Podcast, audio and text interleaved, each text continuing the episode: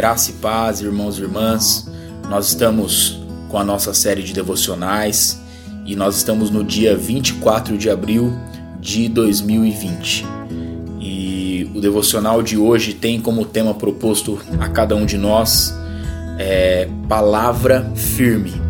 E ele se encontra, né, o nosso texto básico, que sempre a gente tem um texto bíblico ali para nós nos basearmos, se encontra lá em 2 Pedro, capítulo 1, versículo 19, que nos diz assim: Temos assim tanto mais confirmada a palavra profética, e fazeis bem em atendê-la, como a uma candeia que brilha em lugar tenebroso.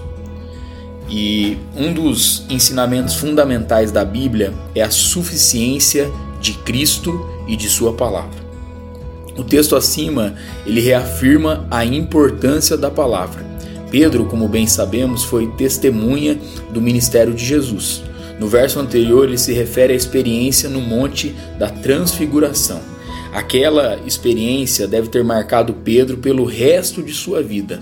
Ainda assim, ele afirma: temos assim tanto mais confirmada a palavra profética porque para Pedro a palavra tinha importância maior até mesmo que a maravilhosa experiência no Monte da Transfiguração.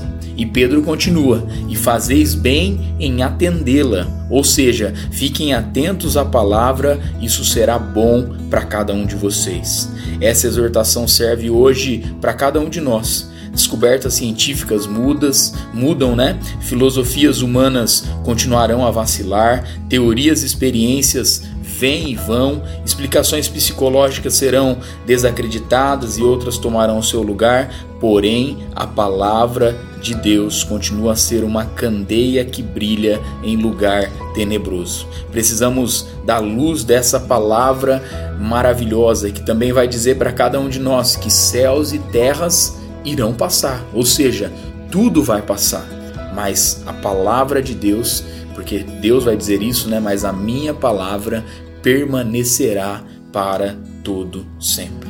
Que a nossa oração seja: Senhor, dou graças por tua palavra.